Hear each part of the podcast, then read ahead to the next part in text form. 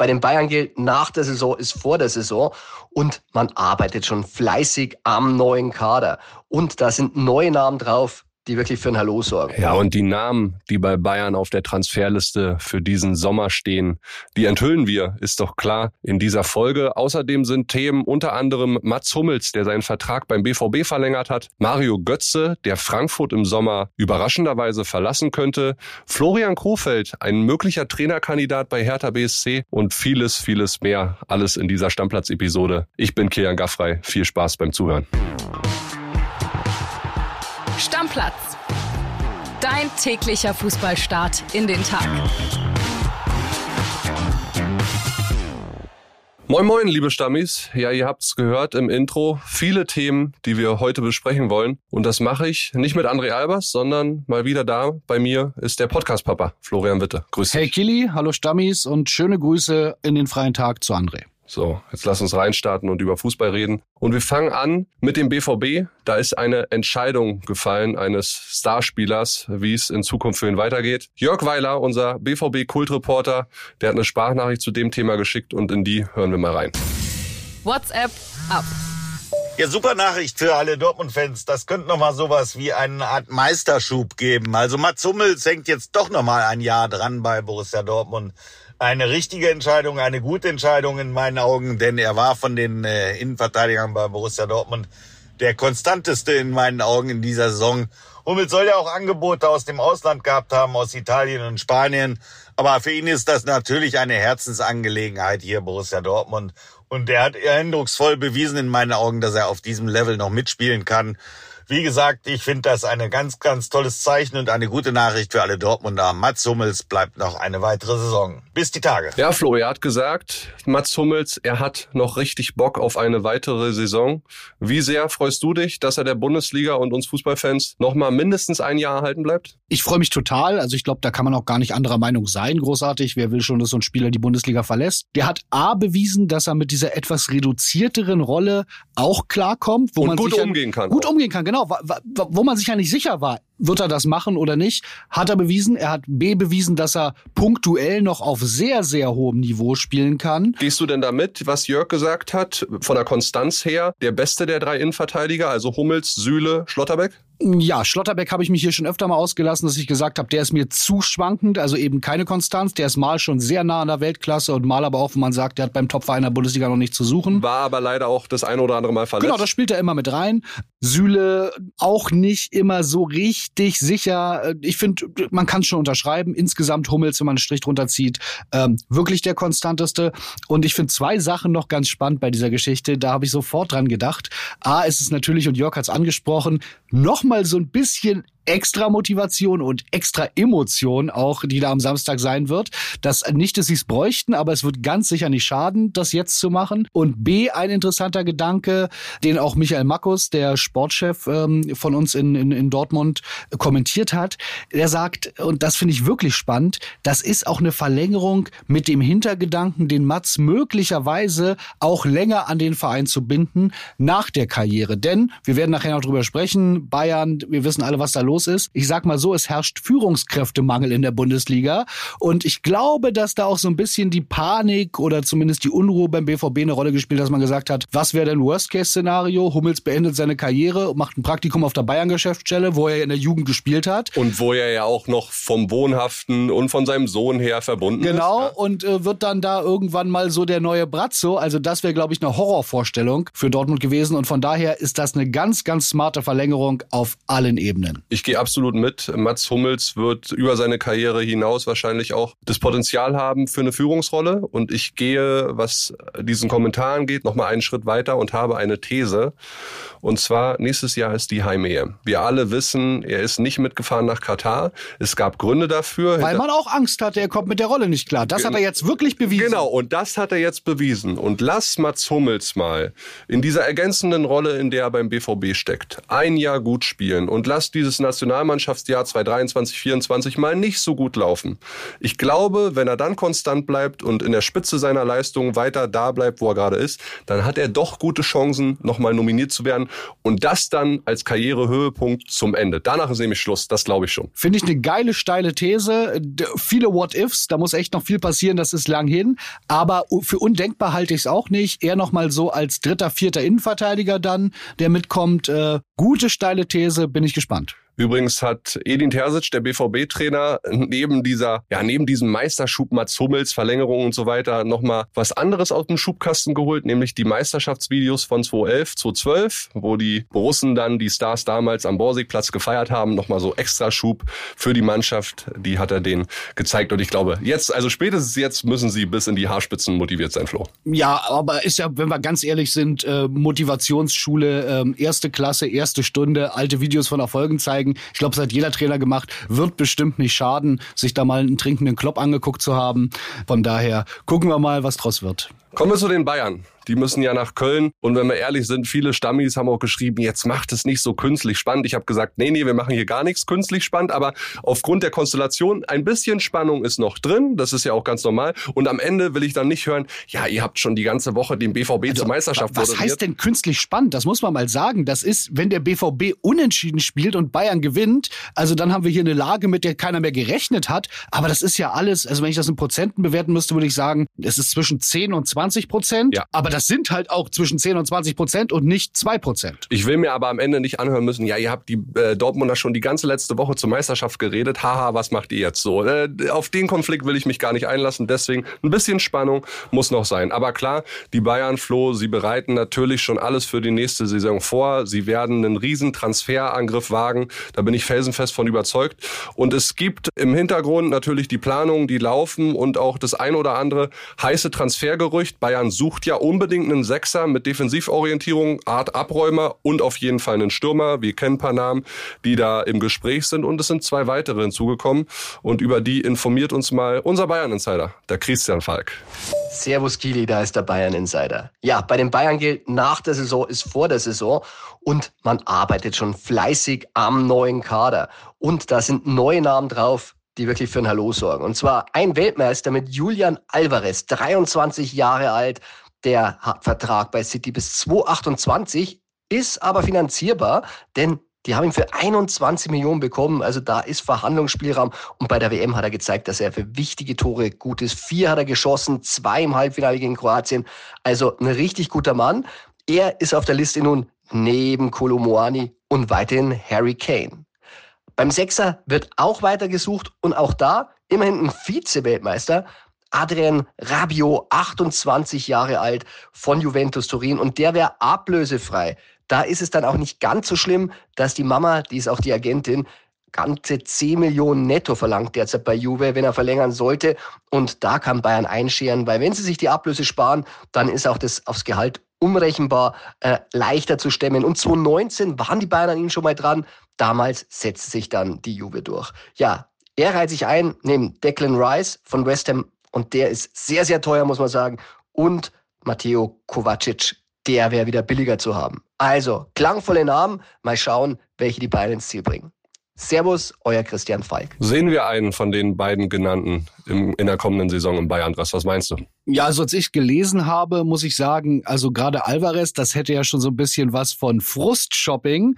Also geiler Name. Ich erinnere mich, als wir hier gesprochen haben während der WM und Folgen aufgenommen haben, das war einer der Topstars, einer der Entdeckungen. Ich bin so ein bisschen ähm, zurückhaltend, weil ich glaube, er ist nur 1,70 groß.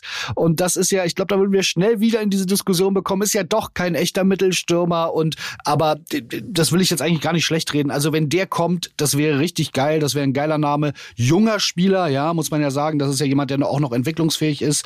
Da hätte ich richtig Lust drauf. Äh, Rabiot, ja, ich bin nicht ganz so vertraut mit seiner Arbeit. Ich kenne natürlich den Spieler, das ist natürlich auch jemand von absoluter internationaler Klasse, aber Juve ja auch nicht die allerdollste Saison gespielt. Und wenn ich da so Zahlen höre von 10 Millionen netto, ich weiß, das ist alles inzwischen so marktüblich, aber oh, da wird mir trotzdem ein bisschen schwindelig.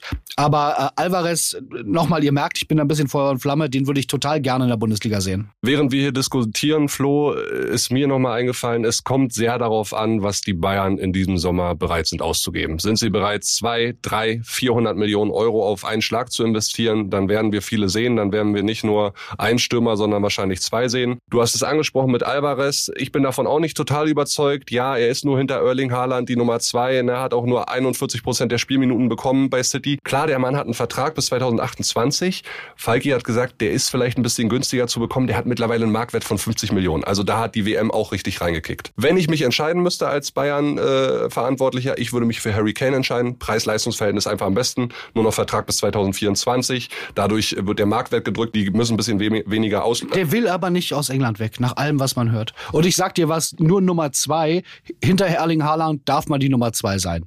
Du ja. denkst ja auch manchmal, du bist die Nummer zwei hinter äh, André Albers und da denkt man auch, hinter André Albers darf man die Nummer zwei sein. Ja. Nein, weißt du, was ich meine? Ja. Also, das ist nun wirklich kein, äh, keine, äh, kein Argument. Kane, ich hätte ihn auch vielleicht lieber gesehen, weil ich ihn auch als Stürmertyp, als Kante mag, aber nach allem, was man hört, er will halt nicht äh, runter von der Insel. So, und wenn du dann die 100 Millionen für Kolomoani locker machen musst, dann ist im Zweifel auch nur Rabiot verfügbar, weil du wahrscheinlich nicht mehr so viel ausgeben möchtest. Der ist ablösefrei. Dann gibst du ihm halt die 8, 9, 10 Millionen netto auf die Hand. Der hat bewiesen, dass er ein Defensiv-Arounder ist mit Abräumerqualitäten. Der hat aber auch einen, einen gewissen Torrücher. Kovacic, wer auch wieder teuer hat, 40 Millionen Marktwert, hat auch noch Vertrag. Und Declan Rice, ey, 80 Millionen äh, Marktwert, der hat auch noch einen Vertrag bis 2024 oder 25 bei West Ham. Das wird schon sehr, sehr, sehr schwierig. Nee, das fühle ich auch nicht, Rice. Also ich verstehe den Gedanken, den Tuchel hat, einen richtigen, ähm, robusten Abräumer wieder zu haben, defensiv als Allrounder. Aber Declan Rice, ich meine, der, der spielt jetzt im ähm, Conference League Finale. Äh, boah, also ich weiß es nicht, nee. Könnt ihr gerne Bezug drauf nehmen, einfach eine Sprachnachricht an unser Stammplatz-Handy schicken. Nummer findet ihr immer noch in den Show Notes mit eurer Meinung. Wen würdet ihr denn holen? Viele fragen sich jetzt vielleicht, ey, was ist denn mit Victor Osimen von Neapel, ne, auch bei Bayern mal im Gespräch gewesen. Nach unseren Informationen ist aber so, dass er jetzt nicht unbedingt für Bayern interessant ist oder die 1A-Lösung ist. Der Mann war aber in Berlin unter der Woche zugegen, war im Adlon Hotel im berühmten, jeder kennt's wahrscheinlich, mit Freundin, mit einem kleinen Töchterchen. Die Frage ist jetzt, Flo, Union oder Hertha? ja, genau. Früher hätte ich gesagt, Hertha auf jeden Fall, jetzt eher Union. Nein, ich glaube, ähm, wir sind dann relativ schnell in die Recherche gegangen, als die Fotos hier auftauchten gestern und haben gemerkt, äh, nee, das war nur ein Berlin-Trip. Äh, die Frau, Freundin ist, glaube ich, Deutsch-Kamerunerin, muss er hier zu seiner Zeit in Wolfsburg kennengelernt haben und Berlin, super Stadt, zwei Nächte im Adlon, kann man mal machen. Ich kann es mir nicht leisten, würde ich gern machen. Aber von daher ging es auch dann übrigens wieder mit dem Privatjet äh, zuck, zurück nach Neapel. Im Adlon kann man übrigens den teuersten Döner Deutschlands essen für knapp 30 Euro. Wollte ich immer mal machen. Okay, den könnte ich mir gerade noch so leisten, würde ich aber das Geld nicht für ausgeben. Ja, da gehen wir mal nach der Saison hin. Da okay. lade ich euch ein, beide, dich und André. Dann lass uns weitermachen. Wir haben ja in der gestrigen Episode so ein bisschen über Oliver Kahn gesprochen. Nächste Woche die große AR-Sitzung bei den Bayern, wo über seine Zukunft entschieden wird. Und es gibt ja das Gerücht, wenn er gehen muss, dann könnte eventuell Jan-Christian Dresen, der jetzige Finanzvorstand, das Vorstandsvorsitzendenamt übernehmen. Und wir haben eine Hörernachricht mit einer Meinung zu der ganzen Sache bekommen von unserem lieben Thomas. Da hören wir auch mal rein zu der Personalie Dresen. Das ist ein sogenanntes Finanzgenie. Sportlich hat er nicht wirklich Ahnung. Ich kenne ihn auch so weit näher nicht. Seinen Sohn et etwas, weil im Endeffekt wohnt die Familie Dresen ähm, bei mir im Ort. Ich habe den beim Bäcker schon gesehen, ist ein netter Kerl. Wie gesagt, finanztechnisch überragend, aber sportlich hat er im Endeffekt ja fast gar keine Ahnung. Deswegen wird er sich auch, wenn er Nachfolger werden sollte, von Kahn im sportlichen Bereich komplett raushalten, weil er da äh, genauso wenig Ahnung hat oder sogar noch weniger als Herbert Heiner. Kleiner Stammplatz-Insider, der liebe Thomas. Absolut, Thomas. Wenn der äh, Bayern-Insider irgendwann mal in hoffentlich erst sehr, sehr vielen Jahren in Rente geht, kannst du dich mal bei uns melden. Da steckt Reporterpotenzial drin, äh, den vielleicht zukünftigen Bayern-Boss schon bei Becker beobachtet zu haben. Das ganz nach meinem Geschmack. Ja, ne? also aber auch eine klare Meinung, sportlich noch weniger Ahnung als Herbert Heiner. Ja. Äh, so soll es dann sein. Also dazu auch gerne Meinung bei uns da lassen lassen. Dann machen wir weiter mit einem Ex-Bayern-Spieler und Ex-Dortmund-Spieler, Mario Götze. Und da sind jetzt äh, ja Zahlen und Fakten aufgekommen, die überraschen uns beide wahrscheinlich schon oder haben uns gestern überrascht. Die Kollegen von Sport 1, die haben berichtet, dass Mario Götze eine Ausstiegsklausel im Vertrag hat. Der Vertrag gilt ja noch bis 2025 und unsere Kollegen Erik Peters und Roman Unger, die haben ein paar weitere Details herausgefunden, Flo.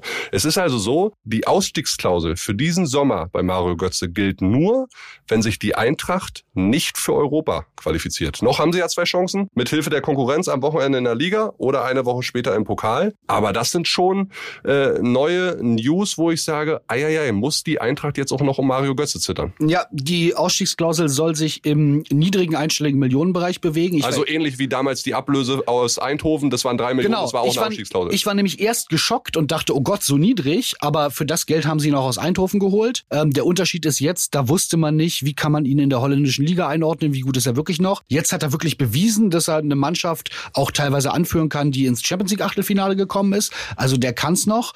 Und äh, ich bin sehr gespannt. Also wenn sie sich nicht qualifizieren und das Risiko ist relativ hoch, Conference League würde übrigens auch dazu zählen, sprich äh, ja. äh, auch dann würde sie nicht greifen, dann können da Bundesligisten zuschnappen. Und äh, wenn ich die hier sitzen habe, Kili, das wäre für mich ein geiler Union-Transfer. Wenn die es in die Champions League schaffen, Götz hat keine Lust, äh, mit Frankfurt nicht international zu spielen. Und das ist so ein Spielertyp. Also André sagt ja immer, die wollen kein Fußball spielen. Der will Fußball spielen. Dann müsste André immer seine Klappe halten, weil dann haben sie einen, der Fußball spielen will. Das könnte ich mir richtig gut vorstellen. Alter, du bringst mich ja jetzt auf geile Ideen. Darüber habe ich so noch gar nicht nachgedacht. Könnte ich mir richtig Die erste Variante, die mir eingefallen ist, ne, er hat ja sehr gut mit Roger Schmidt in Eindhoven zusammengearbeitet. Roger Schmidt wollte ihn unbedingt auch mitnehmen zu Benfica Lissabon. Die spielen nächstes Jahr Champions League. Vielleicht wagt er nochmal einen Angriff mit dem Wissen. Und ich glaube, da wird es ein Hauen und Stechen geben, falls diese Ausstiegsklausel wirklich greifen sollte, wenn sich Eintracht. Ne? Wir reden hier von What If, ja. könnte passieren. Ich glaube aber nach wie vor dran, oder ist mein Favorit, dass die Eintracht den Pokal gewinnt. Schauen wir einfach mal drauf. Machen wir zum Schluss noch mal ganz kurz mit Hertha-Gerüchten weiter. Also Planung für die zweite Liga laufen natürlich, Lizenz und so weiter. Wir haben alle gedacht, Paul Dardai wird's auch in der zweiten Liga als Trainer. Denkst du, es gibt Gerüchte um Florian Kofeld? Spannend ist daran, Marc Kosicke, der Trainerberater unter anderem vom Klopp, ist auch Berater von Sandro Schwarz. Sandro Schwarz wurde ja entlassen vor ein paar Wochen.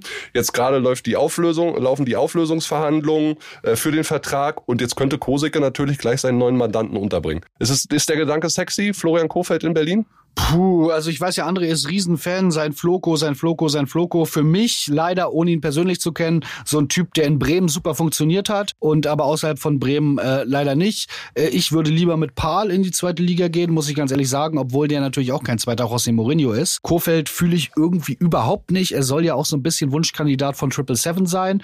Äh, da frage ich mich schon, gut, dann haben die offenbar doch nicht so hohe Ansprüche. Das ist aber, aber für mich das nächste Geschmäckle, dass der Investor jetzt versucht, auch in sportliche Entscheidungen ja, Entscheidungen natürlich total abstreiten, die gehen da gar nicht rein. Äh, ich bin gespannt und ich hoffe, dass da vielleicht doch noch eine kreativere Lösung bei rauskommt oder es Pal wird. Spannend und damit können wir Hertha auch abschließen.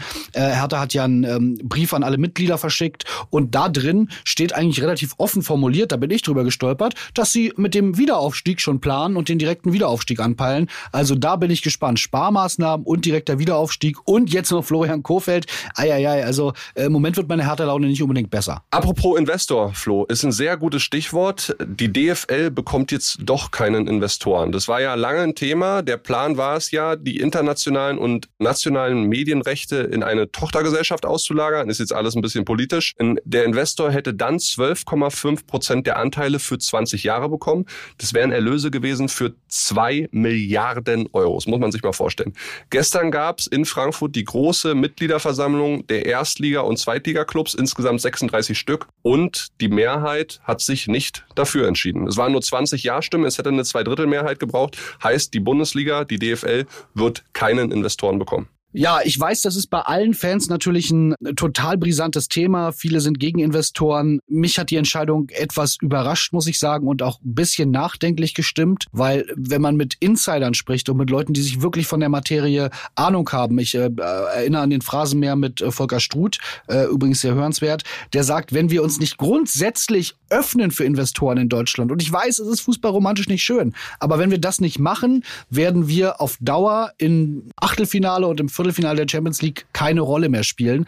Das heißt, das ist schon, ich habe da auch keine richtige Meinung. Mich wundert's. Ich glaube, das ist das letzte Wort noch nicht gesprochen. Da wird's richtig Ärger geben in der Bundesliga. Ja, vor allen Dingen, weil ja 20 Clubs dafür gestimmt haben. Genau. Ne? Also die, die Erstliga- Aber und so Zweitliga-Clubs ne? könnten sich auch so ein bisschen entzweien jetzt voneinander. Ne? Da könnte genau. richtig, ja, warum hast du Nein gestimmt? Das war ja eine geheime Abstimmung. Fünf haben sich auch enthalten. Es gab elf Nein-Stimmen. Vor allen Dingen die Zweitliga-Clubs sollen dagegen gewesen sein. Es geht wahrscheinlich wieder um die Aufteilung von Geldern und so weiter. Aber ist auch irgendwie klar. Und mich hat hat's auch gewundert, weil ja 15 Prozent dieser Einnahmen zur freien Verfügung gestanden hätten. Plus nochmal äh, 45 Prozent in die Infrastruktur von Vereinen geflossen wäre und damit ja auch gute Jugendarbeit hätte weiter ausgebaut werden können. Also hat mich in dem Sinne, und du weißt, ich bin eher Romantiker äh, als Investorenliebhaber, hat mich dann doch überrascht. Absolut schwieriges Thema. Ich glaube, das wird uns noch Jahre beschäftigen. Ich, der selber auch sehr US-sportaffin ist, hat damit gar nicht so ein Problem. Ja. Ich kann aber auch viele Bedenken von Fans verstehen. Ich glaube, da gibt's kein richtig oder falsch. Jetzt hätte ja erstmal nur die DFL betroffen, also nicht die 50 plus 1 Regel. Schwierig. Ja, könnt ihr uns auch nochmal eure Meinung zu dem Thema gerne zukommen lassen. Ansonsten möchte ich dich und euch da draußen nochmal darauf hinweisen. Wir sind immer noch nominiert für den Deutschen Podcastpreis in diesem Jahr in der Kategorie Publikumspreis Lifestyle. Ihr könnt für uns abstimmen. Ihr findet dazu alles bei uns auf dem Instagram-Kanal stammplatz.pod oder in den Show Notes. Das sind zwei ganz einfache Klicks und wir würden uns wahnsinnig freuen, wenn du da draußen uns deine Stimme gibst. Ne, Flo? In diesem Sinne, Deckel drauf. Abstimmen, Deckel drauf. Ciao. Stammplatz. Dein täglicher Fußballstart in den Tag.